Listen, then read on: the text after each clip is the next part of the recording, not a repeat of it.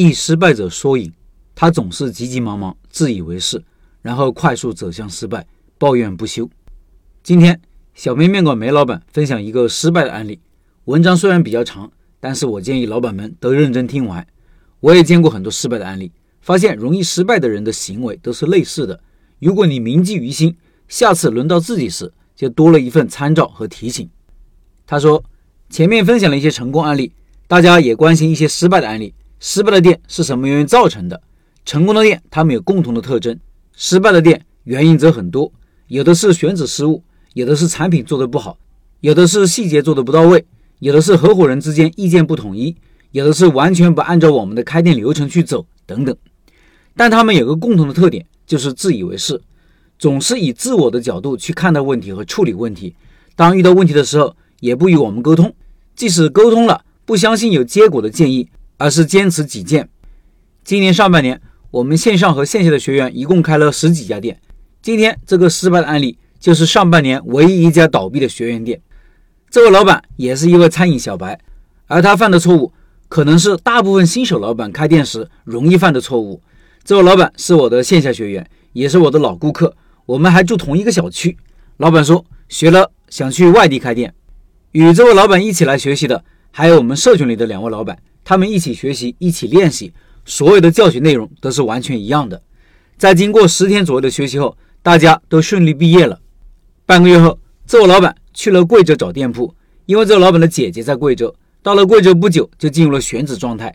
在前面的几天里，老板也给我发了好几个店铺位置的地图和一些街景的情况，介绍了一下店铺的大概情况。在了解和初步分析之后，这几个店铺都被我一一否定了。大约在找了十天之后，明显感觉到老板有些浮躁，对找店铺渐渐失去了耐心。这个时候，他跟我讲，他找到了一个店铺，这个店铺在一个大型社区的内部街道旁边，这是一个封闭式的新小区，有部分楼宇才刚开始入住，有些楼宇才开始交房。由于是封闭社区，社会车辆基本进不来。他所看中的这个店铺是一栋单元楼的大门旁边，店铺的正对面是另外一栋楼的大门。老板说。对面那一栋楼先交房，入住率大约百分之二十，大部分处于装修状态。他所在的这一栋楼刚交房不久，目前仅仅处于装修中。现在他所看中的这个店铺是一家米粉店，刚开业不久。老板说某种原因现在不想做了。在老板说完大概情况以后，直接告诉我这个店肯定不能接受。原因我想大家都应该知道，新小区都没有入住率的情况下，还是内部街道，没有外部的人流进来。怎么可能做得了生意？现在想转让这个米粉店的老板肯定也是小白，所以我如实告诉他这个店不能做。但老板却表现得异常兴奋，说这里很适合他。为什么呢？因为这个店房租便宜，现在接手基本不用装修，转让费很低。上一家老板说只需要把剩下的房租给他，剩下的一些东西大部分就可以直接送给他。可以看出这个老板心态有多崩溃，就是一块烫手山芋。反而我们这位学员很兴奋。觉得捡到了一个宝，恨不得马上接手，然后日进斗金。我反复告诫老板，这个店不能接手，老板却给出了各种理由，说这个店有阁楼，可以自己住，不用交房租，不用装修，会省去很多事情。说这里投资低，刚好在自己预算范围内。没办法，我只好苦口相劝，然后跟他说：“你先不要急，至少要蹲点一两天，看看人流情况再做决定。”在蹲了一天以后，老板告诉我。对面那个大门一天进出的情况还好一点，而他这个地方一天经过的人才两百多个，是经过的人，而不是目标顾客。我说这样的情况你怎么敢接手呢？经过几番好言相劝之后，老板才渐渐放弃了这里的想法。老陈的开店笔记里有专门的选址课，新手选址的过程是不是跟老陈讲的一模一样？又过了几天，老板在一个老的步行街发现一个转让店铺，这个店铺之前是做熟食的。所以店铺面积比较小，但店铺位置也不算太差，在一个人字形路口。这个路口还有两家早餐店，貌似生意还不错。这一次，老板主动蹲点，经过一天的蹲点之后，他告诉我，这个店目标人流量大概在八百左右。然后结合这个房租水平，我觉得这个地方至少比上次那个位置要把握大很多。除了面积小一点，其他几个方面的条件都比较满意。老板最后接手了这个店铺。这个位置，如果老板提供的数据真实可靠，以我的经验，这个位置是完全没有问题的。接手店铺以后，老板给我发了很多视频，因为这个店铺面积很小，所以我帮老板进行了大概的动线的布局。在经过简单的装修以后，就要进入产品的打磨阶段。可能是因为老板经过前期的折腾，只想快点开门，快点赚钱，所以我跟他说要打磨产品时，老板只是满口答应。后来只是匆匆忙忙把产品做了一次，结果第二天我在他的朋友圈里惊奇的发现他竟然试营业了。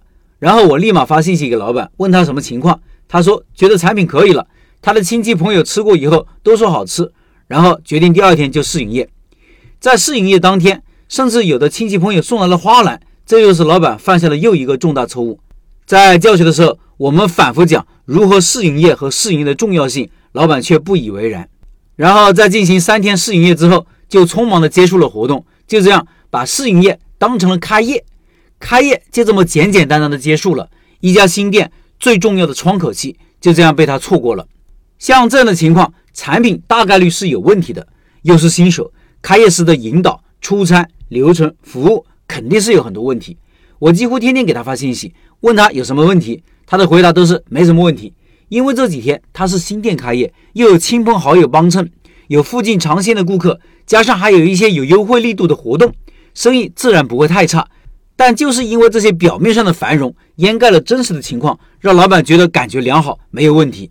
这样的新店顾客满意度肯定不高。一旦活动结束，附近尝鲜的顾客都尝过了，几天就自然原形毕露。我也知道这个店开业活动结束，这个店基本也就结束了。在后面的一段时间里，老板经常发信息抱怨生意不好，说当地人喜欢吃粉。我就经常问他：“你的产品细节做到位没有？你的宣传坚持做没有？”老板却从未正面的回答问题。半个月前，我在小区里遇到他，他说店已经转让了。我们也进行了简单的交流。从我们的交流过程中，我发现老板并没有从这次失败的过程中学到什么。他还一直在抱怨说，当地人只喜欢吃粉，不喜欢吃面。他还是没有从自己的方面找原因。然而，同在贵州凯里市的小杨，一个月时间内，生意就慢慢走上了正轨。跟这位老板一同来学习的社群老板小张，也就是前面文章提到的那位在乡镇上开店的老板，生意也进入了正轨。以上是梅老板的分享。最后，七月份的拜师学艺项目是重庆小面，十二年老店，梅老板带你开面馆。我们这个拜师学艺是学习核心技术的，毫无保留，不控制任何东西，学会为止。梅老板是一位很有想法的老板，店铺在小镇上，但每天的营业额可以做到四千多，非常厉害。感兴趣的老板扫码进入交流群，音频下方摇摇码。